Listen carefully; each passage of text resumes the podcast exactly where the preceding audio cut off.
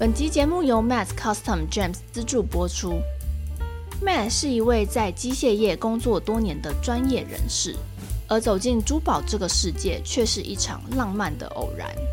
当初为了向妻子求婚，他踏入了寻找婚戒的旅程，却意外启发了他对研磨宝石的热爱。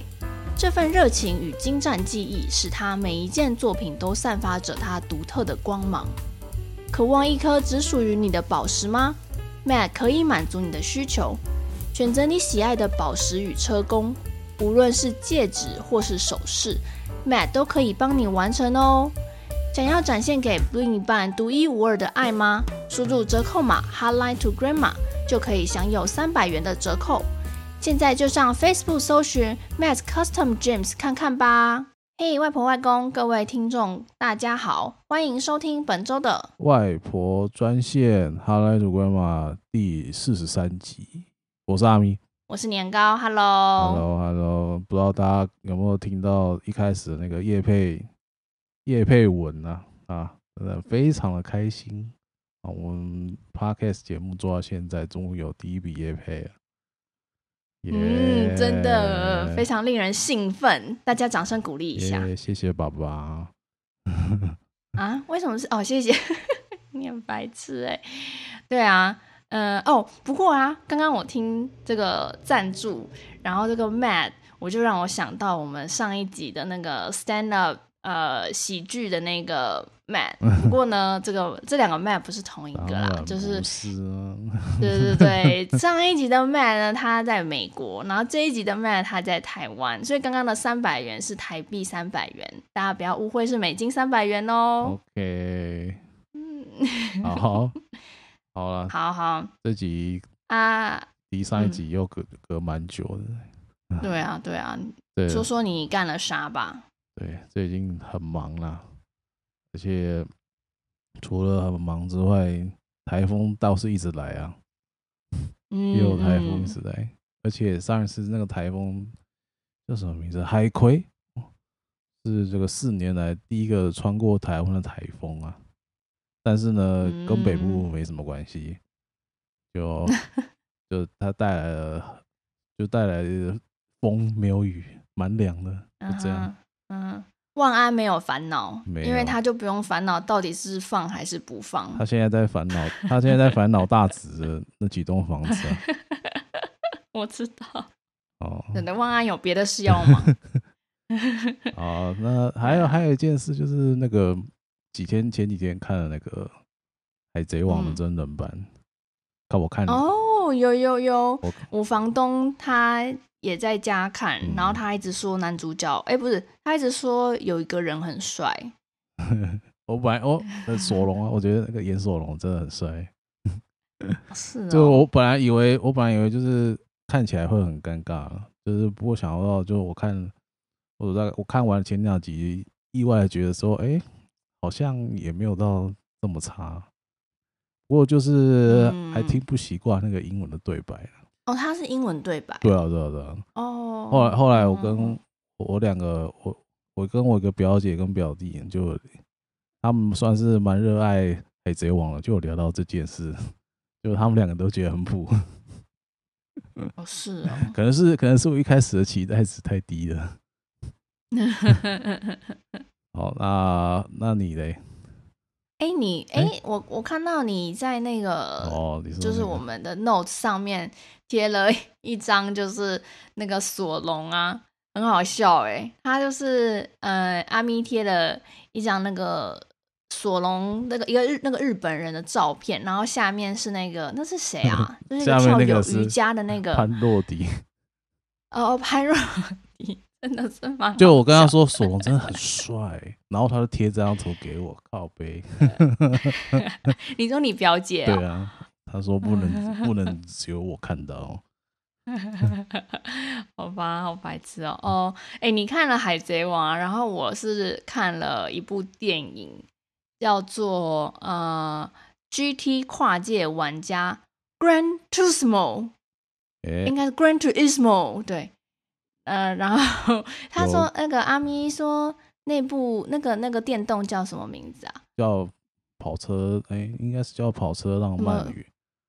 OK OK，反正他就是，嗯，呃、你就会像在，他他他其实就在讲说，呃，那个赛车手啊，他本来是在玩电动的赛车，嗯嗯嗯嗯、结果玩一玩，他其实真的很想要去真的赛车，就玩真的赛车，然后就有一个刚好就有个活动发生，然后他们行销就是在说要把那个玩电动的赛车选手培养成，应该说是玩电动的，就是电竞选手。玩呃，转换成真实世界的赛车选手，然后就在讲这讲这个人他经历了多少呃，就是努力呀、啊，然后困难呐、啊。我跟你讲，真的很好看呢、欸。还有我看完，我我是跟一个朋友去看，然后、哦、但我觉得那个朋友好像他好像觉得还好，他可能觉得。这个剧情在他的预料之内吧，但是我看完之后，我真的是热血奔腾哎，然后我还有一度落泪，就是快落泪啦，没有落，没有真的落，但是就觉得很感动。爸爸找找他那一段吗？他爸爸那一段有，但是他嗯，他就是在说他的梦想啊，然后还有他这么努力的时候，我真的是觉得哦。心情那个血都都凝固在一起，然后都很热很热要喷出来的感觉。我在讲什么？然后在 对对啊，然后对，所以觉得大家一定要去看，我真的觉得很好看。对对，那个尬掐、呃、那个尬掐画面是蛮爽的。哎我上礼拜我是上礼拜六也有去看的。我觉得尬掐好看，但是那个在讲述他嗯追求梦想的感动更好看哦。那倒是，然后，然后我劳动节那一天，哎，就是美国的劳动节，嗯，Labor Day，就是是在九月的第一个星期一。我知道台湾是五一劳动嘛，哦，这个我跟你讲，这个就是可以，就是我发现这个是有个故事，嗯，不过我之后再详细的讲为什么美国的劳动节跟全世，因为其实大部分的国家的劳动节都是五月一号。就是也是五月一号，其实也称为国际劳动节。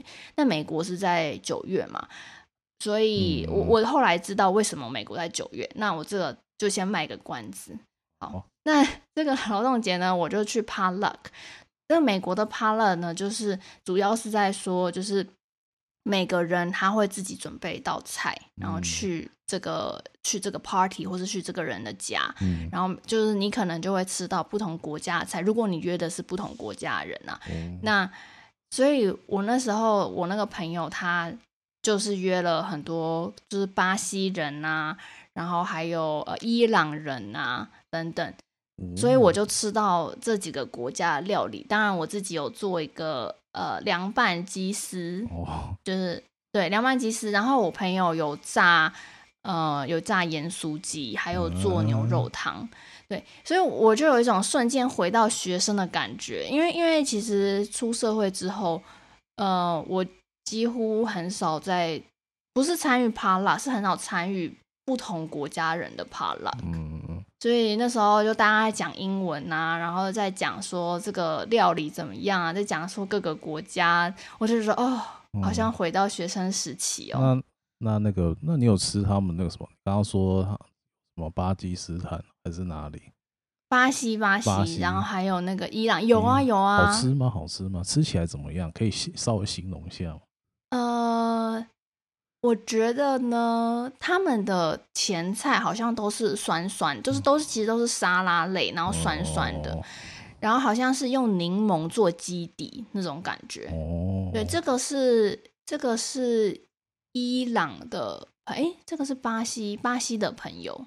巴西哦，对对，巴西。然后伊朗的话，他们是有做一个一个类似。我我觉得自己有点像，我自己觉得有点像咖喱啦，但他们说，嗯，呃，他们说那个不是，他们那是用茄子做出来的。但重点是我跟你讲，嗯、我这一生我几乎都我不爱吃茄子，我非常不喜欢茄子，因为我觉得茄子那个勾勾的感觉很不好。欸、然后可是呢，那时候我就想说，感觉是很特别的料理，所以我就来吃吃看。嗯、但其实吃起来它还是狗狗的，可是可是其实它就不像茄子，因为。哦我可能我可能就觉得它好像不是茄子，然后我就吃，然后觉得嗯还蛮好吃的，然后也是有一点点酸酸的，好像我觉得也蛮好吃的。它会配它会配那个他们的一个叫做呃长长扁面包，我不知道你有没有看到我的一个照片，就是我拿了一个像浴巾的面包。就是很长，哦、然后像碎花，哦、然后我朋友就说，我还以为你买了碎花裙呢。然后其实那个是一个长扁面包，然后那个面包就是我们撕下来之后可以配那个像茄子的那，呃，不是像茄子，就是那个茄子的那个酱，然后吃。对，我觉得那蛮好吃，然后它有一点绵密，嗯，然后嗯小嗯，可是我觉得也没有到很。就是没有到很重口味，我觉得是那种清爽，但是呃味道嗯、呃、偏重的感觉。哦，好，哦，嗯、谢谢年糕的异国料理分享。对对对 对，像而且他们也都很喜欢吃我们的盐酥鸡，然后我朋友做的那个番茄牛肉汤哦。超好吃！我跟你讲，真的超好吃，而且那个牛肉汤里面还有牛筋哦，牛筋对，那个而且那个那个那个番茄味啊，还有那个牛肉汤的味道，很赞，真的是哎、欸，真的很好吃哦！我现在想到我都饿了。好，好哦，那我们还是换到今天的主题吧。等一下，你还没有订阅我们的节目吗？快动动你的手指，按赞、订阅、留言，让我们知道你的支持。我们在 YouTube、Spotify、KKBox 等平台都有上架，想要随时随地聆听节目都可以哦。此外，我们还提供小额赞助，让你们有更多方式支持我们。点选下方链接，信用卡、网银、超商转账，或是利用 PayPal 都可以。让我们一起继续创作下去吧。另外，外婆专线也有 IG 和 Facebook 专业，不定期分享美国生活文化和工作等丰富内容，期待你们的参与哦。好了，那讲到今天的主题，刚刚不是有讲尬枪？那今天这一集，对对对对对，就跟我们的交通有关系。那这一集算是我们的这个选举计划里面。今年二零二四的选举计划里面的一集哦，就是有关台湾交通的部分哦。哎、欸，话说台湾的总统大选是二零二四二月吗？还是一月？一月十几号啊。Oh. OK OK。对，所以现在是九月嘛，也不也快了。嗯。那你有看到很多竞选的东西吗？没有啊，现在。现在新闻都在打那个新竹市长啊，打郭台铭啊，打柯文哲啊。OK OK，看到看着都蛮无聊，因为每天电视从从五十转到五十五，差不多就是这样，都是差不多的内容。嗯嗯，对，就这样。好，好，好，那我要开始了。啊，台湾每年平均死于交通意外人数呢，平均高达三千多人。啊，交通事故率呢是韩国的两倍，日本的五倍，新加坡呢接近六倍，非常的不安全，甚至影响到观光。啊，澳洲呢、加拿大跟日本以及美国在内的多个国家都特别针对台湾的交通情况提出这个旅游市井和侨民安全指南。嗯，对这个呢，我就是看了一下呃新闻报道。然后就是做了一些，它其实本身就已经做了整理了。然后这个在这几个国家，它里面都有提到说，台湾呃普遍的交通情况。那当然都是非常负面的。嗯，那我就拿几个国家来说，就像是美国，就是美国的国务院国家旅游局，其实针对台湾之前所发布的旅游讯息呢，它在交通指南中第一段就提到说，台湾大城市道路的交通普遍拥塞，需警惕穿梭在车流中的机车，下公车时呢，以及打开车门都需要注意机车行人过路行人过马路的时候也得小心，因为许多驾驶不尊重行人通行权。嗯，对。然后呢，嗯嗯、我觉得他在讲这个时候，我就不禁的笑，因为真的，我真的是觉得台湾的行人要非常的小心。嗯，对。好，然后再讲到说，呃，比如说像是澳洲，澳洲的它的一个海外旅游资讯网呢，就是。提到台湾的时候，同样的也提到说，就是摩托车的的速度啊，穿梭在车阵中，而且不会停下来礼让，就是在十字路口的行人，嗯、甚至呢 提醒澳洲的民众，如果到台湾旅行的话，千万不要指望车辆会在交叉路口的行人穿越道前停下。我觉得这个还蛮搞笑的，就是还提醒。民众说：“不要指望哦，不要希望人家会停下来哦，你要自己要小心。”那是很贴切啊。对对对，真的。然后呃，像日本啊，其实有提到说，就是什么，当你绿灯在行进斑马线的时候，你还是要注意周遭的车辆啊，嗯、因为就是其实那些右转或是左转的车辆，它并不是。会完全先让你过，如果你过得比走路走的比较慢，或是反正他就是可能会超啦，所以你也不要边玩手机边做边走在路上这样。对啊，哦，这就是对我看到的那个刚刚阿咪提到的呃侨民安全指南。对，就是这种啊，就是台湾这种以车为中的交通规划方式啊，让这个台湾的行人。跟其他交通工具的路权算是十分的低落。那最早在我有印象啊，就是有关于路权的抗争，便是这个二零二零年开始的这个代转大富翁嘛。这我之前啊，就我之前就是有好像有讲过嘛，就是一群机车骑士为了要抗议这个代转区，然后然后找一个大路口，在那个待转区里面一直一直转，一直转，一直转。那个是最开始的这个，算是针针对机车路权平权运动。哦，那一直到隔年上这个忠孝西路抗议，针对这条路超过四十年的进行机车政策。那想必这个你应该也是有点印象了，就是忠孝西路一一直到他抗议之前都还是不能骑机车。那抗议之后呢？哦。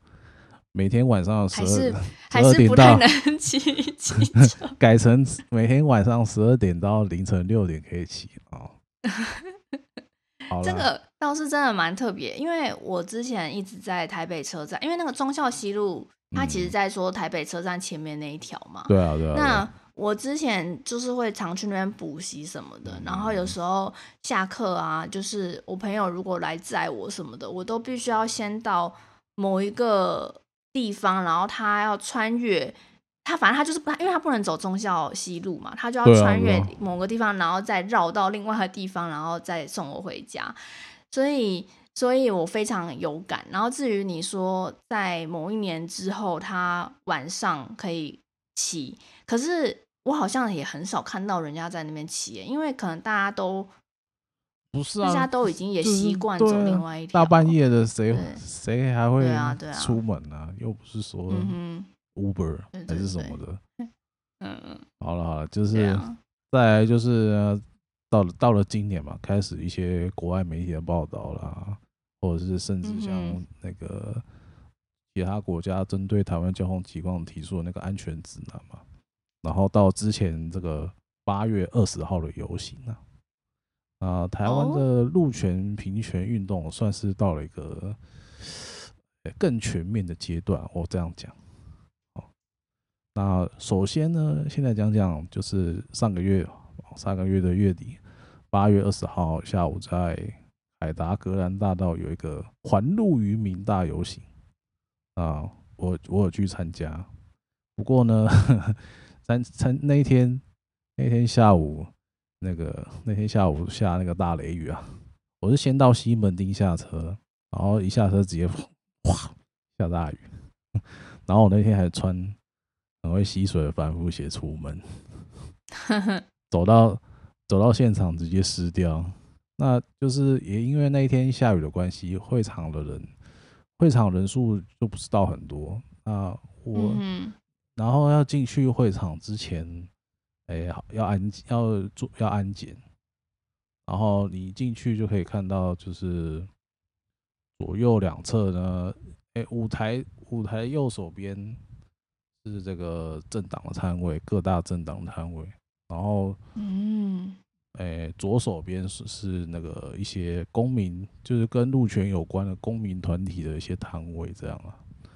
然后就是，就然后我就是到那边，然后就是呃，每个摊位就上走马看花逛一下，因为因为鞋子进水真的很不舒服。然后 我就稍微在各个摊位稍微溜达一下，然后就回去了。那我也有拍一些照片呐，就是我拍就大概就是那时候好像是我拍舞台的照片。啊那时候刚好就是一些公民团体上在那个舞台上面。做做演说这样，然后也有那个旁边也有一些那像那叫叫什么吉祥物吗？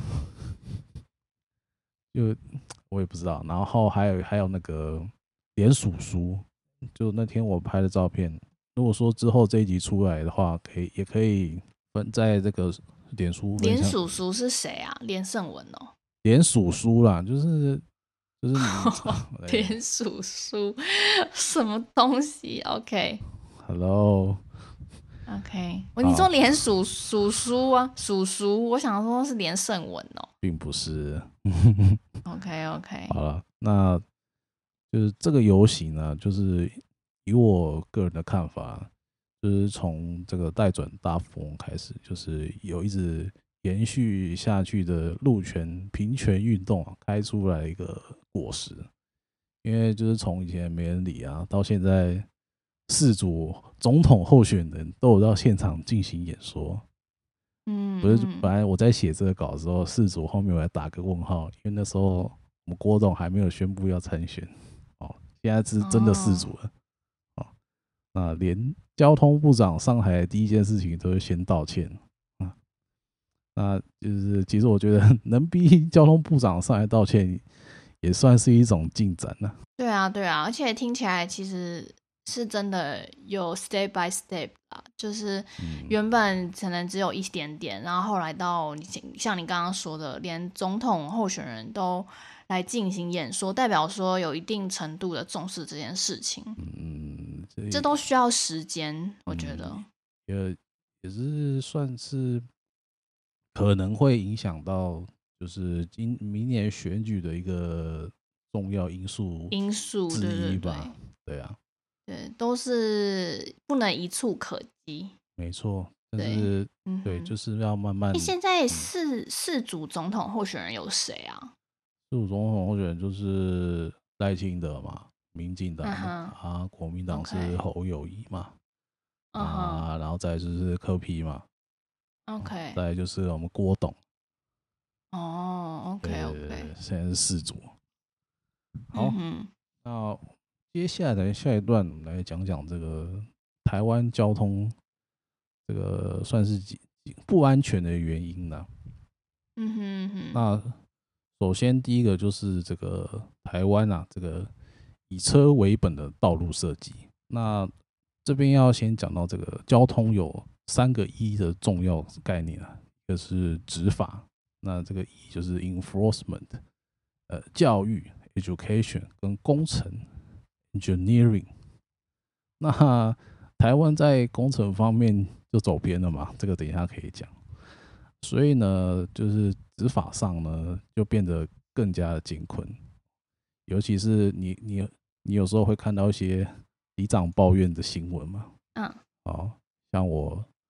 在这个 note 里面分享的这一个哦，彰化里长的抱怨呢，有名医生检举这个彰化基督教医院周边摊商在骑楼饮用跟违停嘛，然后他说他七个月来检举了五百间，哇哦，好，那那这个原因是因为就是好像是因为就是好像是那个基督教医院的某个医师，他好像不爽那个停车的问题，他好像有。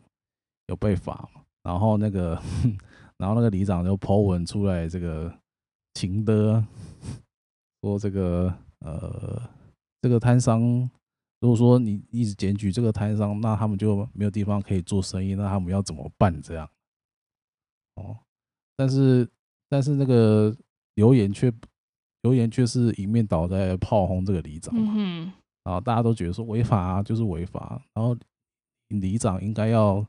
这个应该要做事的时候却不做事啊，才是这个帮凶。嗯，哦，对，以以前可能以前可能就是大家都觉得说啊，这些摆就是来这边在附近摆摊，可能就是真的一些港口啦，可能就可能就新闻报一下，然后就过去了。但是现在这个怎么讲，就是大家这个守法意识越来越抬头，所以就可能。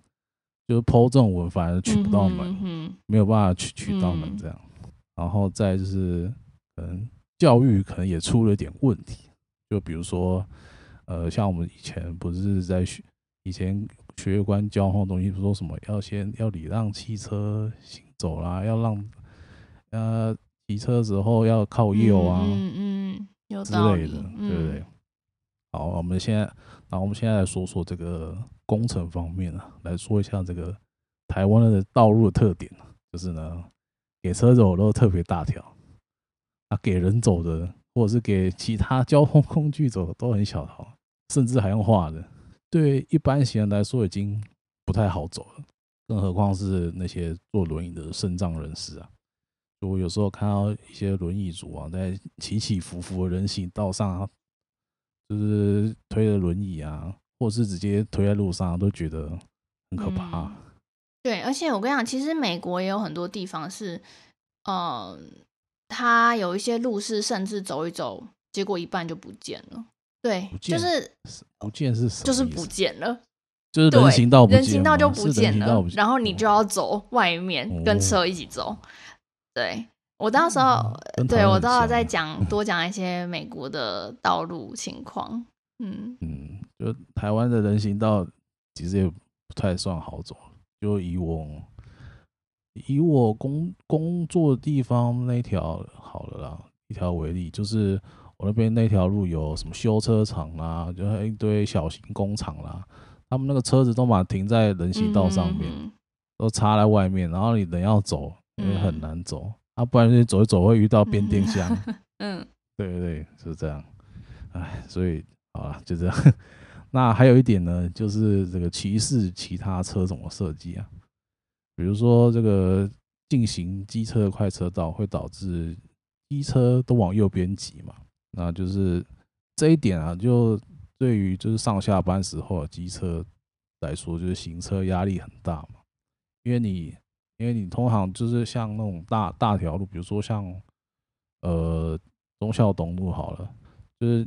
你下班，呃、欸，我有我有几次下班要去信义区看电影，我都会走那个忠孝东路，尤其是到三段那那边的时候啊，就是过了那个北科大那里，然后那个就是摩托车啊、公车啊都往右边挤，然后公车公车停完车，然后上下完乘客又又要往左切。嗯那你骑在那边就觉得超可怕，压力超大。然后，然后还有这种就是什么，还有一种就是路比较小条的啊。然后，比如说旁边会有很多那种餐厅之类的，然后就有一堆人围，就会有车子违违停在路旁嘛。然后有些人就看都不看，然后直接给你开车门。然后有些你就会看到，有时候你就会看到一些新闻了。就有时候看到一些那种车门杀的新闻啊，嗯嗯，就那种驾驶看都不看，直接开车门，然后摩托车根本来不及反应，直接撞上去了。再来一个就是这个小条又很难骑的机车专用道。那以我有骑过的为例子的话，就是重阳桥。哎，我那个他他那个路好像路宽好像不到五公尺哦，五公尺还是十公尺，然后还给你分成两条。就是分成快，他还给你分成两条快车道跟慢车道，然后你要超车，你就觉得压力超大了。难怪难怪台湾机车考驾照都要考直线七秒。我有时候就觉得是不是到底是不是这个原因？然后还有重新，然后重阳桥最可怕就是他要到台北的时候，还有一个非常可怕的发夹弯。以前以前科比还没有修过，说那那发胶那个不是发胶啊，那个好像是啊，很像很像螺旋状那个弯，然后那个那个地方还没有改之前，算是蛮热 蛮热门的车祸路段。后来后来柯 P 改成法夹弯之后，也还是有了，就是没那么夸张这样。嗯、好，然后再来就是中山桥，就是中山桥这个算是这个在这个要讲在哪里？算是在三重吧，就是这个就是高架高架路段那个那个中山桥，嗯、他们那个机车道是做成闪电型的。哦，哇哦！上班时间很可怕。嗯就可能一台一台车挤在那里，那台北桥就不用说了嘛。那个国外来国，那个外国人来台湾，可能变成一个机车。那个台北桥就是三重往台北下来那个机车瀑布，已经变成这个这个怎么讲一个景点嘛、嗯？全世界都看得到。对啊，嗯，对啊。然后还有一种，还有一个再来，还有一个就是这个，我个人觉得，是反逻辑的一个待转区啊。那你也知道，待转区其他呃其他国家的待转区应该算是给慢车用的嘛？那台湾就不是这样，台湾就是你不机车在大在比较大路口，你要往左转的话，你一律都要骑那个待转区。那有些待转区又给你画的特别外面，嗯，然后就会被开玩笑说是 是不是变带撞区。就是也是停在那边，就觉得也是压力很大，会不会被车子撞到？嗯、这就跟这就跟台湾道路算是算是车种分流，而不是车速分流有关了。嗯、那车种分流就是简单来讲，就是就是以车子的种类来分嘛，就是车他们就汽车可以走快车道，然后他们就是把摩托车当慢车。嗯哼，那其实你骑在路上的时候，那个。真是真实的情形并不是这样嘛，就是摩托车就油门一吹，都都可以超好几台汽车了。嗯，然后所以就就造成说，就是造成说，像我刚刚讲上下班时间那种很恐怖的情况，就是车子都没有，摩托车都不能往快车道那边骑，都一直一直往右边挤，然后右边的慢车道又不是只有机机车，就形成一种很可怕的情况。嗯我我是对，大概是这样。我是因为我不骑机车，所以我觉得我听你说的时候，嗯，我感觉其实没有那么，就是我并不晓得骑机车是就是感觉这么深。那因为我是开车嘛，所以我就会觉得说，就刚刚你听完你讲的，感觉台湾最大的问题就是机车。不管我说的问题是指说，就是，呃，不是说是机车的问题，而是说车子觉得不开心，机车觉得不开心，就是因为机车的道路没有被友善的处理，或是被设计好，让所以就会让汽车也深感压力，然后也让机车深感压力。没错，对，那因为因为其实我这边说说美国情况，美国。如果从机车这个方面直接切入，美国，我觉得机车的百分比真的是非常非常低。那你刚刚有提到说，呃，机车油门一吹，就是很多的时候是比汽车快。我觉得这个情况是因为台湾的汽车会塞车。那在美国的话，汽车一般行驶，我觉得跟机车的速度。不知道哎、欸，我觉得如果是开车，你在那边看到机车在那边跑来跑去，应该也是会觉得很。如果说机车可以也到快车道的话，那汽车应该也会精神崩溃吧？我我自己是觉得好像他们合在一起好像也不太合理。重要的是，应该是有一条宽一点的机车道路，感觉是比较好的设计。这我自己觉得啦。然后包含就是我之前我记得我回。台湾的时候，我搭公车，然后我也觉得，呃，我公车我看到有时候公车好像都快撞到机车，都看得我心惊胆战。所以 不知道，我觉得这是台湾可能一大痛点，就是机车很方便，但是机车也很危险。就是机车本身很危险，然后在机车旁边的人也很危险。对。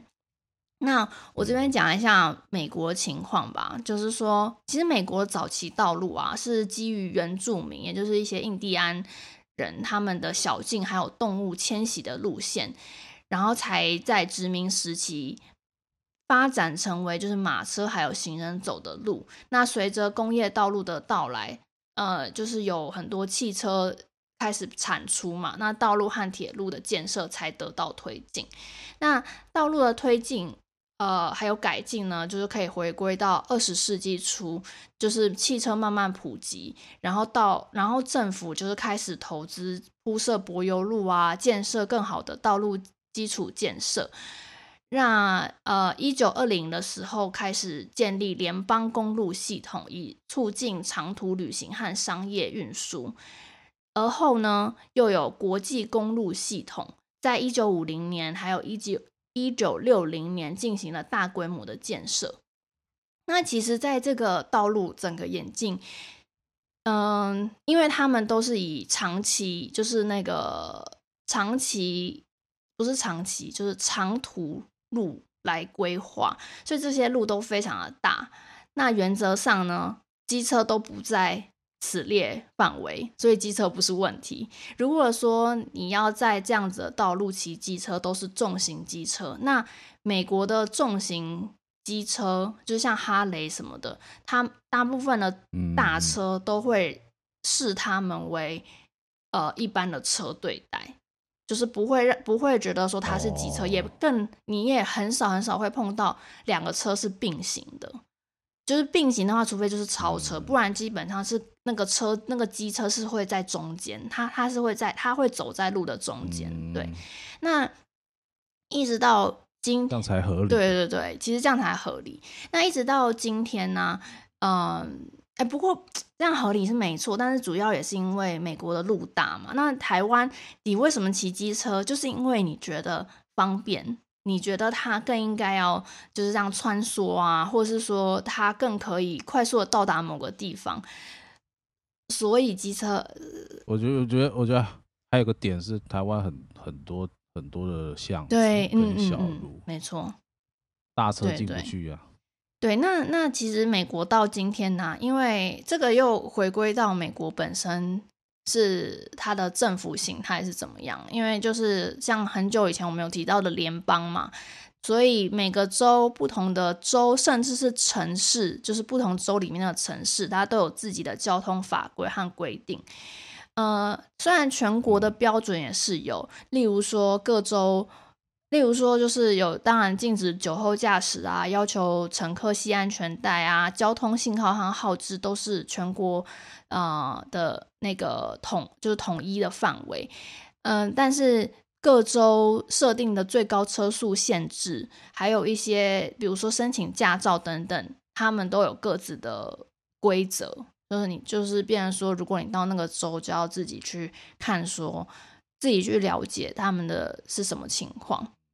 好，那就是呢。今天阿咪，我觉得刚刚讲到一个两个重点，一个就是机车嘛，另外一个就是行人至上。这不是说行人，是应该说要推崇行人至上。在台湾呢，虽然是强，就是经常强调说车子要礼让行人，但是呢，我们其实可以知道。台湾人也都很有，另外一个点来说啦，台湾人都很有礼貌，所以呢就会常常让来让去，有时候呢就会行人先让车子。可是呢，其实车子也不见得是真的有想要让行人。但是美国不是这样，美国真的就是行人优先就是优先，它就是受到法律规定的行人优先权，绝对没有行人礼让的车子。OK，就算你说你你想要让车子先过，车子百分之九十。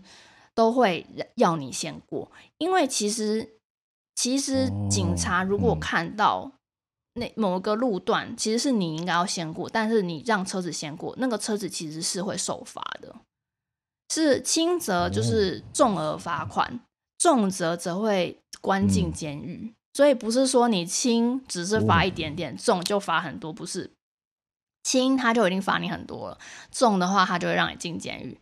好，OK，那。我来举个例，就是呢，呃，我在的地方是阿卡霍妈妈，他如果你违反了让路权的规定，它这个英文叫做 failure to yield right of way，你就要罚一百九十三美金，也就是近六千块，六千块左右。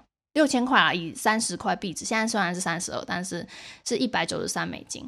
对，那真的很多。然后，所以说你就是要确保你几乎是要让呃行人的。那那其实我觉得种种看起来啊，规则、法律跟建设。嗯，建设没有啦，但是规则和法律都跟台湾差不多，只是说建设的话，真的就是，嗯，就是台湾，就刚刚我们说的台湾地比较小，那再来美国没有什么机车，嗯、就算有，它也是很大台，不是那种钻来钻去、钻来钻去，不对，钻来钻去的。对，那嗯，好，然后我讲到说停车位这个部分，刚刚阿米有讲到说很多机车会在骑楼骑楼那边停车嘛，停。停机车啊，嗯、然后对对，然后很多汽车也会开始随便就在餐厅外面停啊，嗯、然后让大家就是杀个措手不及这样。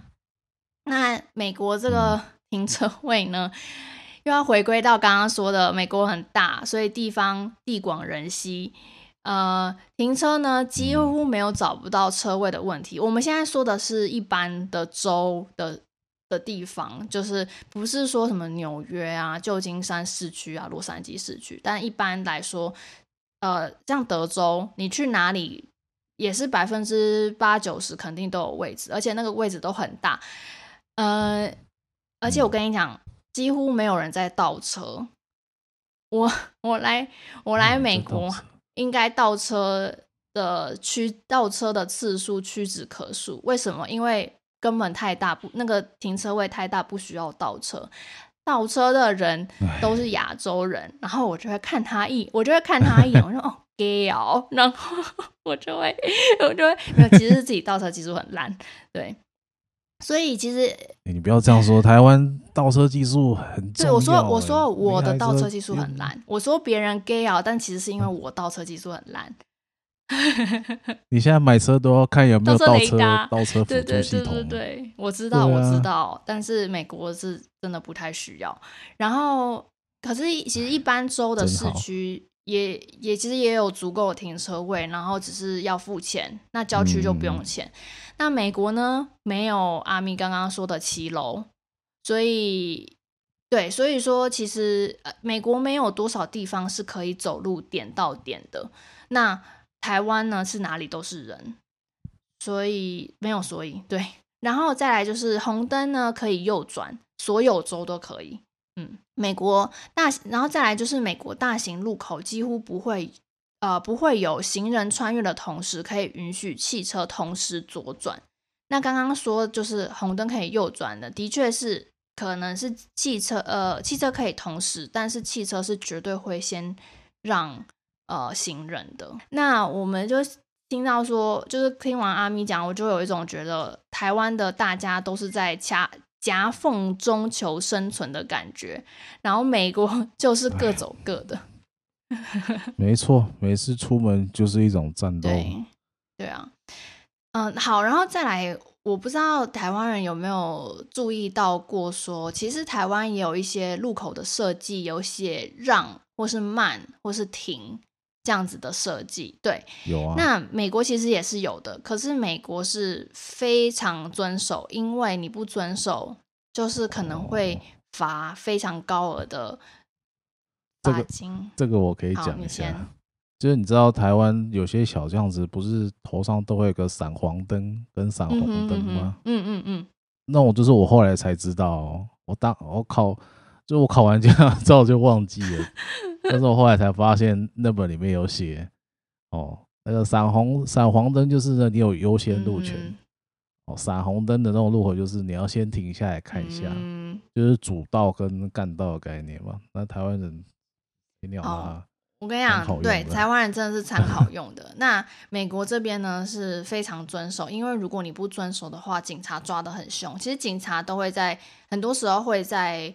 这个 stop sign，、嗯、我们说我们称为是 stop sign，就是在附近巡逻。嗯、那如果、嗯、呃你超你没有停下来，警察就抓你。那阿卡霍马这边呢，抓一次是一百八十三美金，也就是快六千了。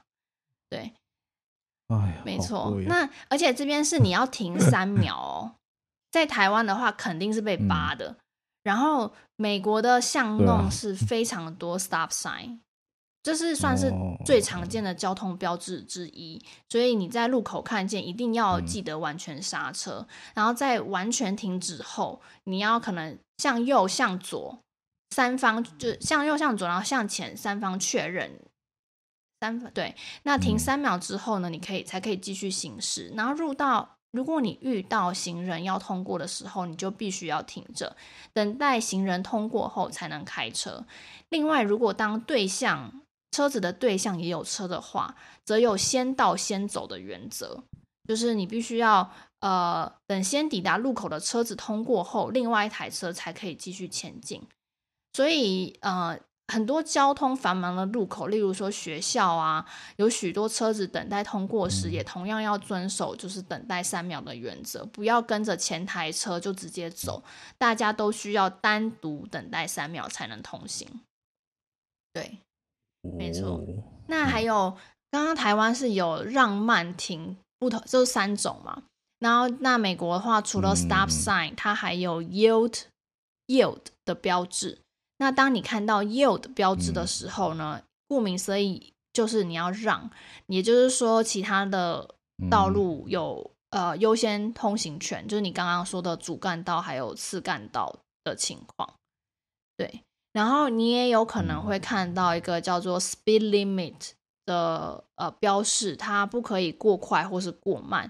那首先要注意的就是说，美国的速限单位跟台湾的公里。是不同的，美国是以英里为主，对，所以说，对，就是你你刚来的时候，你可能就会有点不适应吧。那比如说像是高速公路啊，他写说五十五英里至七十五英里，那也就是台湾的八十八公里至一百二十公里，对，就是要换算一下这样。没错，那嗯，对，就是台湾。Uh. 台湾台湾也差不多了，可是台湾的速线是跟几号国道有关系？Oh. 像台湾比较复杂，uh. 台湾就是国一嘛，国一从以我有开过的为准啊，其他我不太知道。哦，那以国道一号来讲，从基隆到苗栗速线是九十到一百一。嗯哼，哦。然后从苗栗过后呢，就是，哎，不对，讲错了，是九十到一百到一百哦。然后呢，过了苗栗呢，就是你可以开到一百一。哎，那那那那个呃，台湾的就是、嗯、就是，比如说你在开的时候啊，旁边会有写吗？它会显示？会啊，会会写，就是国国道一号的话，过了苗栗就会。过了苗栗不知道哪一哪一段之后，它旁边就是竖线标志会改，嗯嗯，改说你可以再多开，你可以再多开快十公里这样。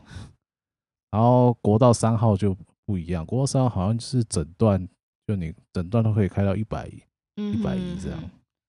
而且而且有一个很特别的现象是，美国很少很少那个有那叫什么测速拍照，那那个叫测速照相，嗯、呃，应该说我几乎没有看过，哎，就是主要我我其实有问过，哦、那他们说主要是因为他们很在乎，就是大家的那个 private，就是隐私权，所以他们都不会不会用测速照相，对，是是这种理由。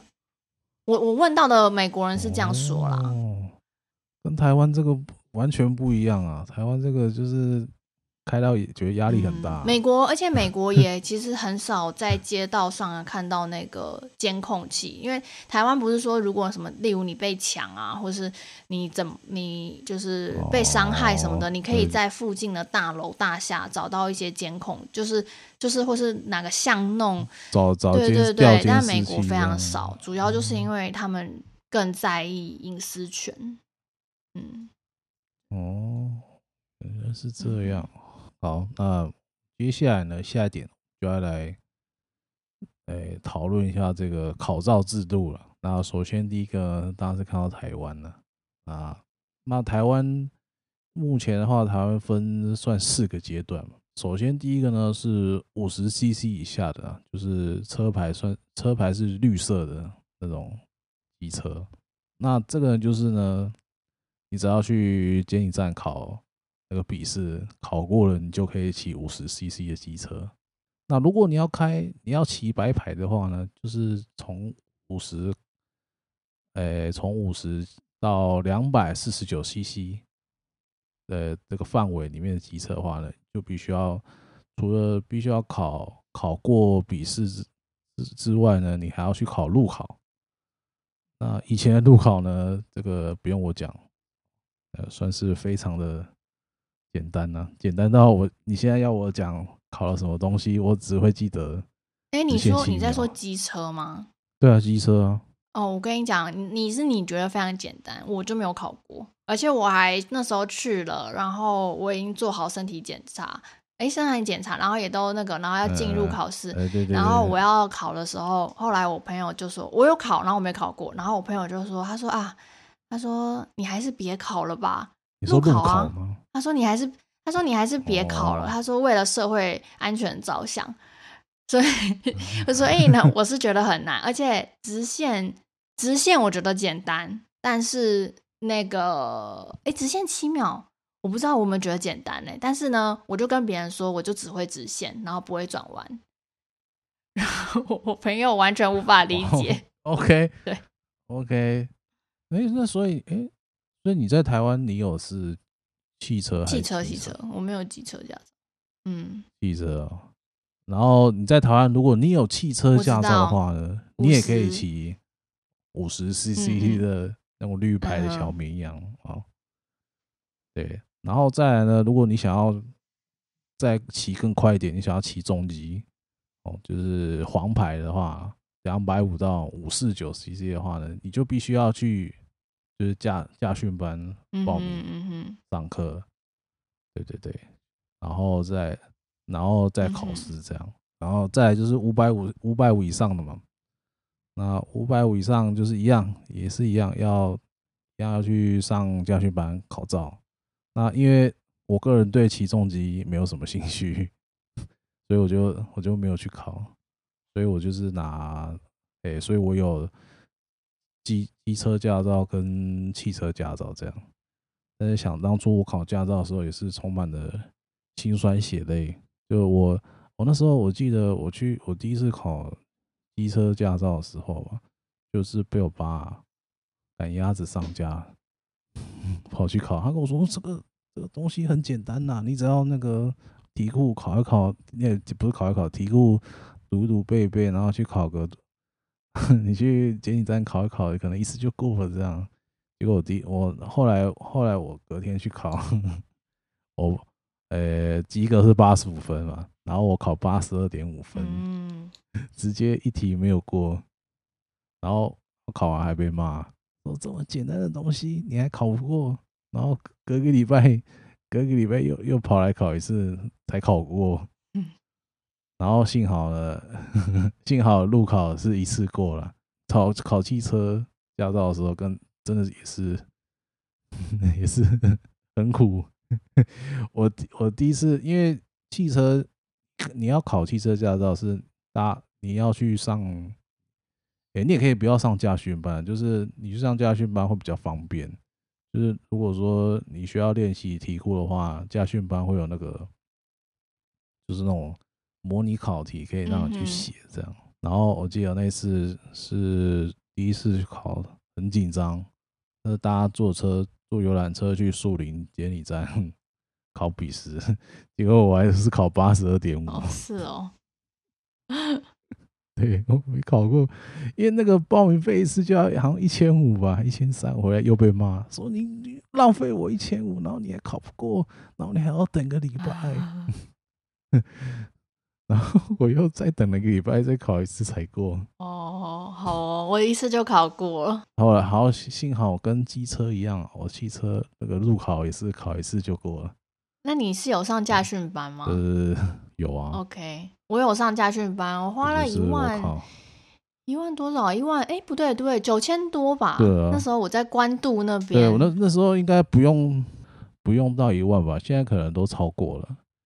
然后这个驾照考试通过率的部分，台湾台湾近几年，我查到台湾近五年的这个驾照通过率是百分之六十三，机车驾照是百分之四十八，远远超过其他国家。但是看到这个 数数字，感觉高兴不太起来。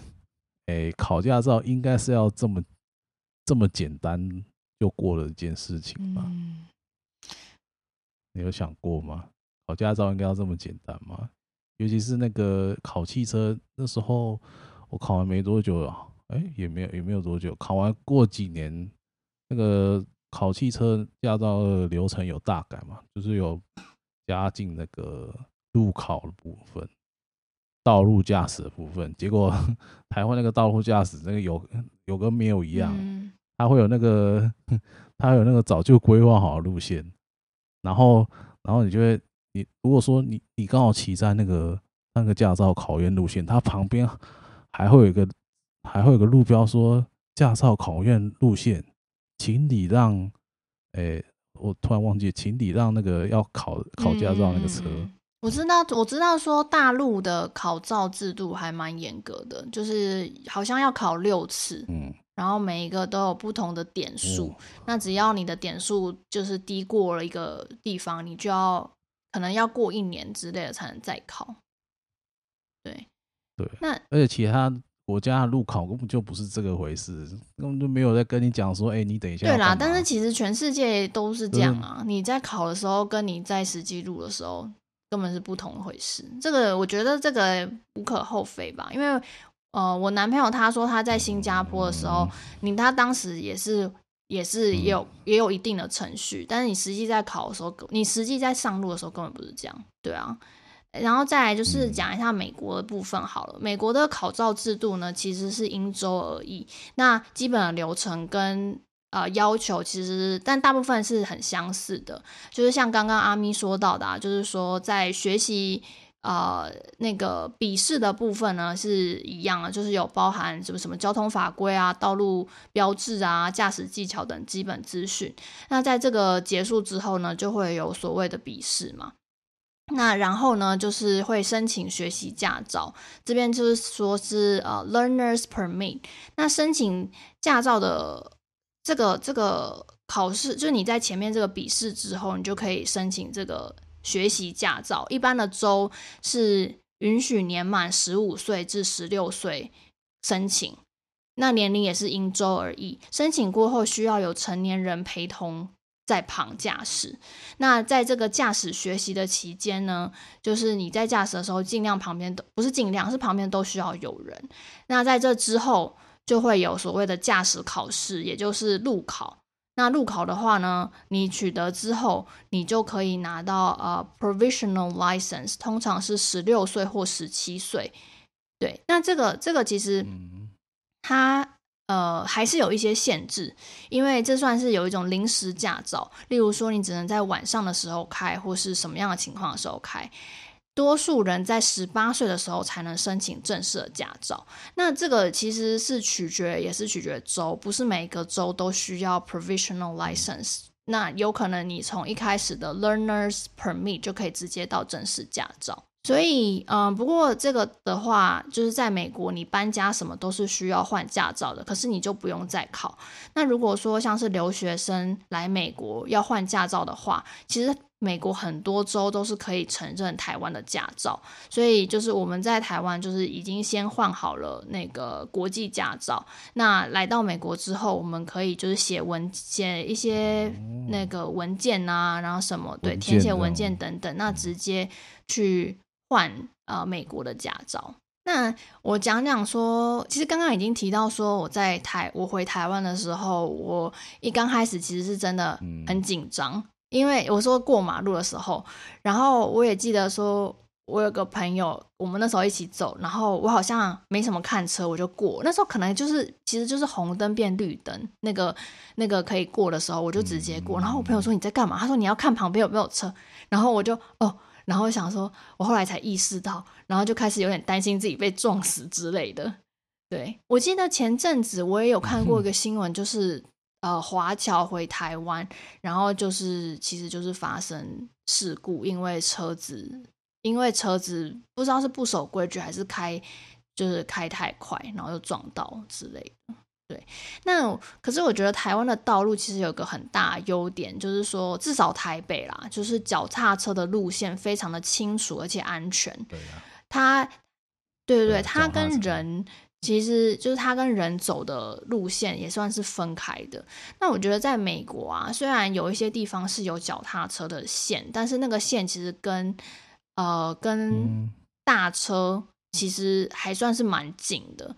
我自己觉得，因为美国的车普遍的都开很快，比较快，所以骑脚踏车，呃，我觉得在车流量多的时候都还算是蛮危险的。对，那美国人呢，本身其实就像刚刚说的，非常保护路人嘛，除了超速啊、闯红灯等罚款都非常的都非常的多。然后那。可是有一个很特别的点，就是他们对校车的礼让程度非常的高。对，校车，校车就是 school bus 是一台黄色，然后大大有点像公车这样。嗯、对它，你看到校车呢，你你就是如果校车停下来，然后当他门打开的时候。你一定要停下来，你后面的车全部都要停下来，你对向的车也都要停下来，因为小孩子要下来，小孩子可能会横冲直撞嘛，所以你一定要停下来。如果你没停呢，你就是会呃被被罚。那那个被罚的话，我这边看到是德州的一个价格是一千两百五十美金。对，如果你在它停下来，你超过它的话，就是一千两百五。好，那。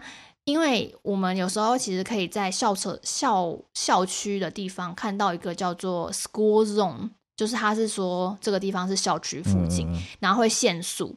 嗯，一般我看到的限速是二十五，二十五呃 mile，然后二十五 mile per hour 这样。那如果说你超过它的那个速度呢，它也是会罚钱。然后像 Oklahoma 就会罚两百多美金。所以，他们是真的就是很重视小孩，算是很重视小孩啦。对对对，嗯，没错，对，应该的。对啊。好，那最后我们来讲一下结论好了，就是我是觉得台湾要真正能做到路权平权，还是有一段路要走了。毕竟你也知道，我们这个。大家网友口中的四轮大爷是政府养出来的嘛？嗯、要那些开车的人真正尊重其他车种，还是要靠政策跟教育的手段才能真的有改善。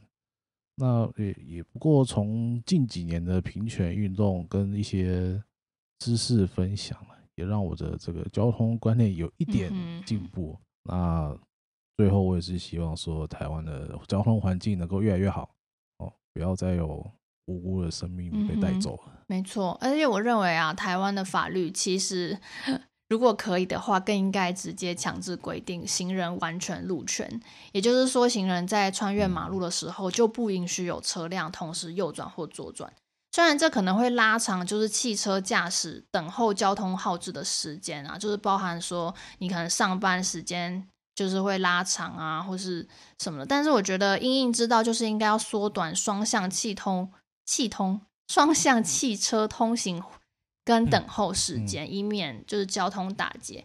不过我当然我这样讲，就是也许早就有政府官员想到，可能是有什么部分我们没有办法完全的呃完全的，就是想到每一个每一个点嘛。